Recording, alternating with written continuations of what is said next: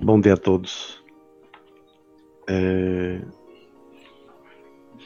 Hoje, para mim, é um dia especial, é, particularmente falando, porque na data de hoje fazem 15 anos que meu irmão caçula faleceu. Arthur Jorei tinha acabado de nascer, não tinha um mês ainda. Estávamos dedicando quando veio a notícia que ele, por um problema renal, acabou falecendo.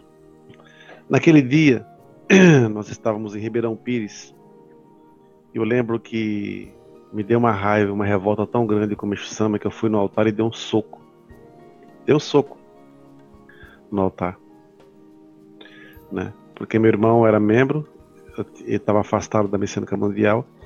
Eu tinha acabado de reconsagrar o recado dele quando apareceu esse problema de saúde. E eu é, ele conversando comigo, eu falei, calma, vai ficar tudo bem, me estejorei nele, conversei e reconsagrei o recado dele. E rezando para que ele ficasse bem, né? Aí nas, nos dias seguintes ele passou muito mal e acabou falecendo. E eu lembro que minha mãe falava assim que é, indo para para ser atendido, ele gritava assim, falava assim: "Mãe, é, ele falou que eu não ia morrer, mãe. Que era eu, né? Ele falou que eu não ia morrer, não deixa eu morrer, mãe. Isso me marcou demais. É, nunca esqueci. E hoje fazem 15 anos. Mas também lembro de um fato que veio em seguida. É, que alguns ministros e reverendos alardearam aos quatro cantos que meu irmão tinha morrido como castigo para mim por causa da arte do Jorei. Aquilo me deu uma revolta descomunal na época, né? Onde que Meixo Sama era esse, né? Que castigaria a mim ou qualquer, qualquer outra pessoa por simplesmente estar seguindo a obra divina e levando o nome dele sem nenhum outro tipo de interesse. Então isso me deixou muito, me, me revoltou demais. Mas passou, porque eu tive que aprender muito com isso também. E hoje, nessa aula 20, é, eu encontrei uma, um material aqui de 1976, de um reverendo, reverendíssimo pioneiro da época do Meixo Sama, que dedicou com o Meixo Sama. E uma parte desse material eu separei aqui, eu queria compartilhar com vocês, quando ele fala da natureza divina e humana de Meixo Sama. Por isso que nós, ministros reverendos, temos que pensar muito bem quando abrimos a boca para falar alguma coisa em nome da fé. Uma palavra mal colocada pode causar um bem ou um grande mal. Pode causar uma grande gratidão ou uma profunda mágoa ou ódio.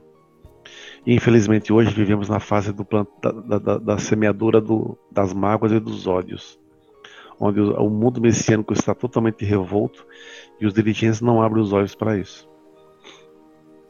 Diz assim: Meixo Sama, sua natureza divina e sua natureza humana, reverendíssimo Yamamoto. 1976. Como servir junto a Meixo Sama, terei muito prazer em salientar alguns aspectos a seu respeito. Como, como os senhores estão cientes, Meixo Sama ascendeu aos, com 72 anos a 10 de fevereiro de 55. Durante seis anos, de 48 a 54, tive a honra e a alegria de poder servir junto a ele, perante sua longa vida de 72 anos. Isso não representa quase nada, mas gostaria de transmitir aos senhores aquilo que pude sentir durante esse meu servir. Talvez não seja convincente no discorrer sobre a virtude, o poder de Meixo Sama, talvez o amor que ele tinha, mas talvez sobre o amor que ele tinha. Mas se essa palestra puder servir de alguma coisa para melhorar, melhorar a compreensão de todos a seu respeito, dou-me por muito feliz. Realmente, ao falar de Meixo Sama, não tenho expressões que possam definir sua largueza, sua grandeza como servi sua grandeza. Como servidor, eu também eu talvez não esteja à altura de expressar, de explicar o que Meixo Sama representa para todos. Mesmo assim, gostaria de salientar alguns detalhes, alguns pontos que, como servidor, pude observar em Meixo Sama sobre sua natureza divina e também sua natureza humana. Para quem segue uma religião, tem fé e a pratica, o que é verdadeiramente mais importante? Na minha opinião, é conhecer profundamente o fundador dessa religião. No nosso caso, naturalmente, é Meixo Sama. Sobre ele, o que nós conhecemos? Seria ele um simples missionário que transmitiu a vontade de Deus? Um manifestador de Deus? Um homem miraculoso? De acordo com essa compreensão, poderemos avaliar a nossa própria fé dentro da fé dentro da messiânica. Desde que seguimos a fé messiânica, devemos ter essa compreensão o mais profundamente possível, porque, de acordo a, e proporcional a essa compreensão, será a altura que a nossa fé pode atingir. Beixo Sama sempre dizia que devíamos fortalecer o nosso elo espiritual com ele, pois em ocasiões de sofrimentos ou dores, ao buscá-lo, dele receberemos proteção e graça. Assim, conseguiremos, na verdade, compreender cada vez mais o grau de sua natureza divina e, através disso, fazer com que a nossa fé se eleve cada vez mais. E dele, através dessa fé, obteremos maiores e maravilhosas graças para nossa proteção dentro do servir na obra divina. O que mais nos importa conhecer sobre Meixo Sama, no meu entender, é sua natureza ou aspecto divino. Isso constitui a base para a nossa compreensão, porque Meixo Sama dirigia e executava a obra divina no estado de perfeita união com Deus. Meixo Sama sempre dizia que suas palavras e ações eram como se fossem o próprio Deus. Entre Deus e Meixo Sama não havia oscilações, sendo esse o estado de perfeita e real união com Deus. Quer dizer, Meixo Sama estava tão ligado a Deus que não se podia distinguir Meixo Sama homem e Meixo Sama Deus. Nesse aspecto, então ele realizava a obra divina recebendo diretamente a força de Deus. Eu acho tão profundo esse trecho aqui, porque quando ele fala assim, Meixo Sama estava tão ligado a Deus que não se podia distinguir Meixo Sama homem e Meixo Sama Deus. Quando nós, não importa se você é membro, se você é ministro, se você é reverendo, não importa nada disso. Mas quando você vai dedicar na igreja, nesse momento, você tem que atingir esse grau de, de, de, de elo com Deus e Meixo Sama. Né? Nós temos que dedicar com esse sentimento. Né? As pessoas, quando entrar na igreja, elas têm que sentir uma afinidade, uma, uma aura de luz tão grande que ela não consegue decidir quem é aquela pessoa que está fazendo plantão, quem é aquela pessoa que está fazendo oração, quem é aquela pessoa que está ministrando jorei. Será um homem ou será um ser divino de tanta luz que ela irradia? Eu creio que isso aqui é uma coisa muito profunda que nós temos que, que temos que entender e fazer com que corra no nosso sangue isso. O segundo aspecto que devemos estudar para compreender melhor Meixo Sama é o ponto que ele atingiu como estado da mais perfeita iluminação e que nós chamamos Kenshin Jitsu. Explicando de maneira mais compreensível, podemos dizer que ele atingiu espiritualmente uma sapiência, uma tal iluminação que podia ver perceber a verdade. A pessoa que alcança esse estado tem a percepção da verdade. Meixo Sama explica que nesse estado de Kenshin Jitsu é comparável a uma pessoa que subisse ao topo de uma pirâmide ele atingiu esse estado espiritual em 1925, aos 45 anos de idade, e ensinou que o objetivo da nossa fé é atingir também o mais cedo possível esse estado de espiritual de Kentin Jitsu. Explicou-nos também que, nas, que uma das, das, suas missões era formar pessoas que pudessem atingir esse grau da mais alta iluminação. Quando o Mishama estava entre nós, ele fez uma profecia. Quando a luz chegasse a Israel, e mais precisamente em Jerusalém, onde existem os centros religiosos de muitas igrejas, isso significa o advento de uma paz espiritual aqui na Terra. Essa predição deu-se por volta de 1952.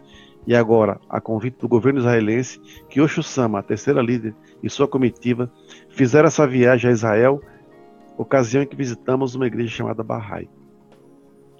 Isso aqui também é muito interessante porque o ano passado uma membro nossa viajou a Israel eu pedi para levar uma algumas coisas é, da arte do Jorei com grande significado e foram de, depositadas no, no Muro das Lamentações e no Santo Sepulcro, onde Jesus presumivelmente foi, foi enterrado. Então ali é, tem algo da arte do Jorei que foi colocado lá dentro o sepulcro de, de, de, Santo Sepulcro, no Muro das Lamentações e numa outra grande mesquita sagrada também lá. Aqui ele fala aqui que o Shusama a terceira líder foi ao encontro da igreja Bahá'í.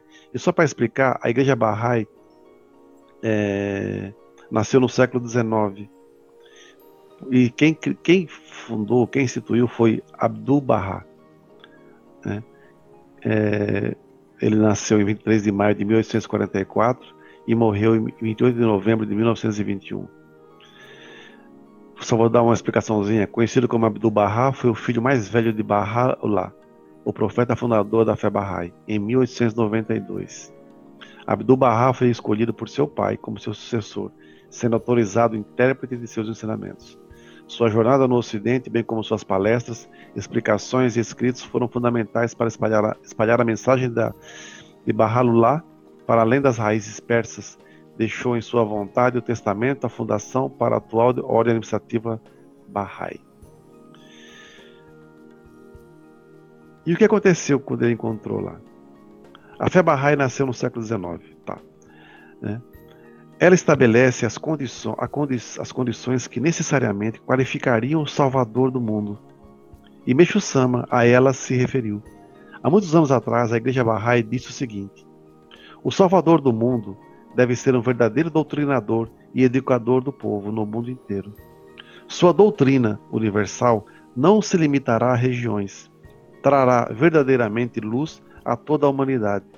Sua sabedoria será inata esclarecerá todas as dúvidas a respeito dos mestres do passado com respostas bastante claras. Sua inteligência sem limites se fará acessível a todos, trará alegria e conseguirá encaminhar para a felicidade todas as pessoas.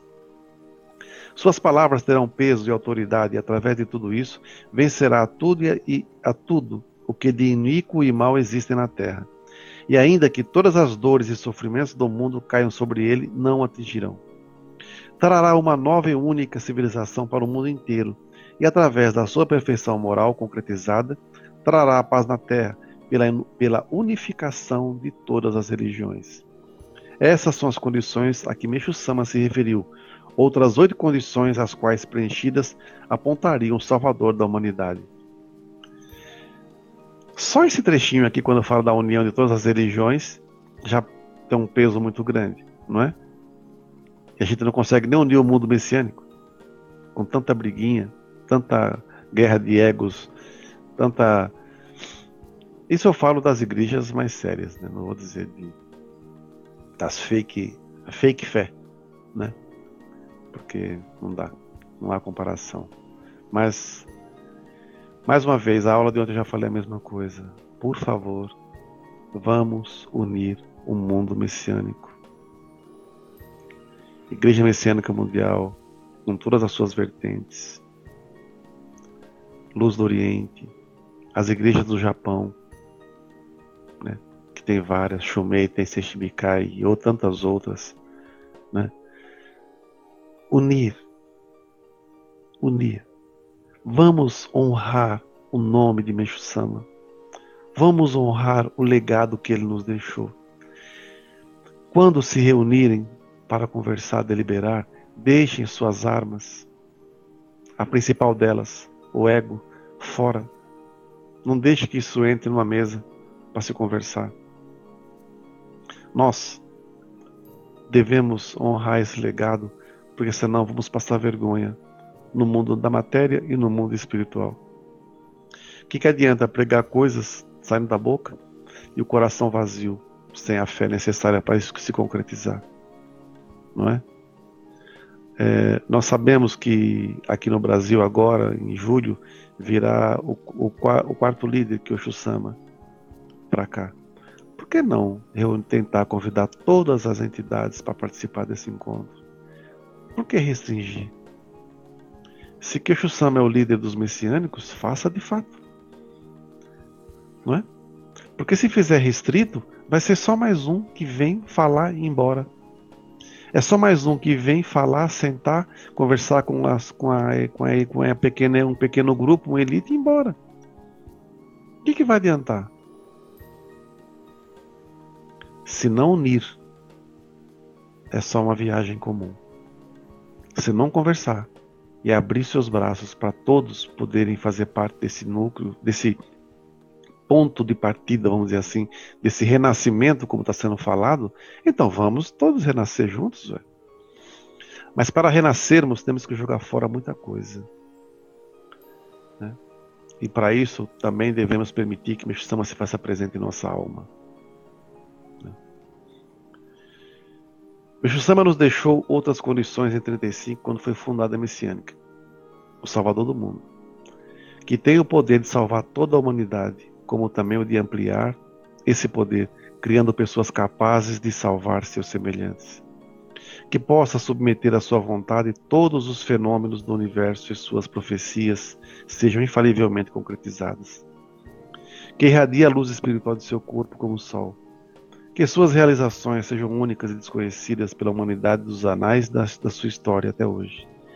Que conhecedor de todos os problemas e sofrimentos da vida humana e do mundo inteiro, tenha o poder de solucioná-los que pelo poder e influência de sua inata virtude, converta a todos, sem autorização de dogmas, que, possuindo o mais alto grau da divindade, extinga todos os erros e iniquidades do mundo, e que toda força negativa sucumba ou se converta diante dele. Que tenha a força de erradicar a pobreza do mundo. Mishama disse que a pessoa que satisfazer essas condições poderá ser reconhecida como a que tem o poder de salvar o mundo, e sua igreja como a religião que tem a possibilidade e a força de salvação mundial. Com toda sinceridade e de todo o coração, eu creio que Micho-sama é a pessoa que satisfaz essas condições. Creio também, com toda sinceridade, que a nossa igreja é a religião que tem essa força e essa missão de salvar o mundo. Eu me lembro em 86, 87, eu trabalhava no Bradesco e estava dentro de uma empresa, num posto de serviço, e o filho do presidente da empresa namorava uma amiga nossa, até se casou com ela. Eu sabia que eu era messiânico porque eu fazia iquebanas no posto de serviço e até algumas salas eu saía fazendo iquebana. E uma vez ele foi na agência, né? E ele sabia que eu era messiânico e virou para mim e falou assim: Poxa, isso foi no auge da purificação da igreja messiânica na época. Nossa, sua igreja está passando por sérios problemas, hein? Muitos escândalos saindo nos jornais. Não deve, é, assim. O que, que você acha? E eu era membro novo. Eu falei, olha, doutor Davi, eu não tenho muito o que falar porque eu também sou novo na fé. Mas eu não estou lá por causa dos homens. Eu me tornei messiânico por causa dos ensinamentos do Meixo Sama. Então, se isso está acontecendo é porque os homens se desviaram da verdade. Aí ela olhou para mim e falou assim: É, você tem razão. Né? E assim foi. Nós temos uma, um grande problema. Nós nos magoamos, criamos mágoas com a figura errada. Um homem, um ministro, um membro, não importa quem seja, cria uma situação constrangedora e você fica magoado, você se afasta da igreja e começa a acusar a igreja de ter causado, causado problema. A igreja não tem nada a ver com isso. São os homens. Quando os homens se desviam da verdade, não tem como Deus, não tem como Deus, no nosso caso, não tem como Meshama é, atuar. Mas não significa que ele não está presente. Ele está tão presente que ele deixa a pedra rolar ele ensina isso nos seus ensinamentos. Esse lado de Micho Sama, quando se fala dessa parte de, divina, é muito forte. Por isso que eu volto a frisar aquele trecho de novo lá. Que Micho Sama era tão ligado a Deus que não se podia distinguir Micho Sama homem e Micho Sama Deus. Por isso que eu falo por mim, quando estou dedicando em viagem missionária, fazendo alguma coisa, nesse momento eu não sou mais o Dorival. Eu tenho que ser além do além da minha fé. Eu tenho que fazer é, valer aqueles momentos sejam horas, dias, semanas, nesse local onde eu tenho que me devotar inteiramente a levar alento e, e, e esperança às pessoas que, que procuram uma orientação. Eu não sou juiz, eu não posso julgar ninguém. Eu não tenho nem essa pretensão e nem posso. Eu tenho que me vigiar constantemente, porque a gente é humano. Nós somos humanos. E às vezes, no momento de raiva, você extravasa, você solta todos os seus bichos que estão presos. Mas é um controle do garfo feroz. Messama diz que é, o maior aprimoramento para um, para quem tem missão grande é o controle do, do, do ego, controle do gar. Então, um preparo para grandes missões faz com que você aprenda a controlar seu gar. Um outro grande aprimoramento que nós passamos, que eu vejo tão muito forte, é você controlar sua ambição, sua ganância e sua presunção. Né? Ganância porque quer poder, quer dinheiro, escolher o caminho da fé, mas o que a fé pode me oferecer? Aí eu posso ter um carro melhor, eu posso ter uma casa melhor, eu posso tomar um uísque, posso tomar isso, posso tomar aquilo, posso viajar, posso ficar em hotel, blá blá blá, um monte de coisa. Então você se seduz pelo poder. Ganância, porque depois que você é mordido por esse bichinho da ambição, a ganância vem rasgando em cima e você vai querer mais e mais e mais. E como você não é bobo, você não vai querer colocar nada no seu nome porque você não quer aparecer, você tem que mostrar uma imagem de ser divino. Né? Humildade. É isso que destrói. E a presunção é quando você acha que você está certo e todos estão errados. Façam o que eu mando. Façam o que eu falo. Né? Então, é, o, é outro ponto que, de, que destrói a fé de qualquer pessoa. Destrói no sentido assim, quando as pessoas ficam mais ligadas ao homem do que a Deus. Por isso que minha referência a Meixo Sama sempre foi. Já tive imensas decepções, fiz muitas renúncias na minha vida missionária para agradar o homem.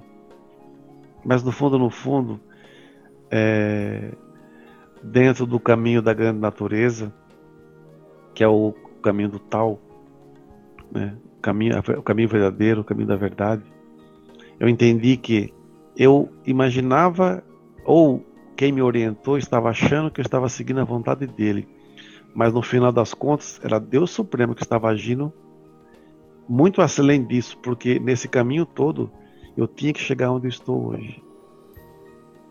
Então a vontade de Deus prevaleceu sobre a vontade humana. Deus, a pessoa quer nos conduzir pelo caminho, pelo aquilo que ela quer. Então ela vai te dominar.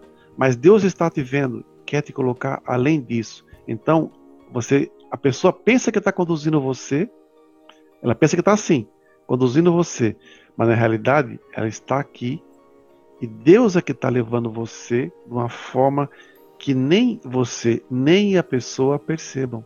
E quando você vê, isso aqui se desgarra e você vai e voa. Foi assim que eu aprendi a enxergar esse lado de Meshu-sama divino com muito mais profundidade e através disso crescer como missionário e como sacerdote. Às vezes as pessoas têm muita inveja da gente. Inveja, porque elas querem ter o que nós temos. Mas o que, que nós temos? Fé. Isso aí não tem como vocês roubarem. Eu estou dizendo para os invejosos. Não tem como roubar a fé. Vai roubar a fé como? Né? Não tem como. Não tem como copiar a arte do Jorei. Porque ela é movida pela fé. Não tem como. Por isso, vamos ser realmente espelhos de Meixo-sama e focar com esse propósito. Muito obrigado a todos, uma boa missão e que Meixo-sama abençoe a jornada dos senhores para que possam realmente fazer e oferecer o melhor. Muito obrigado.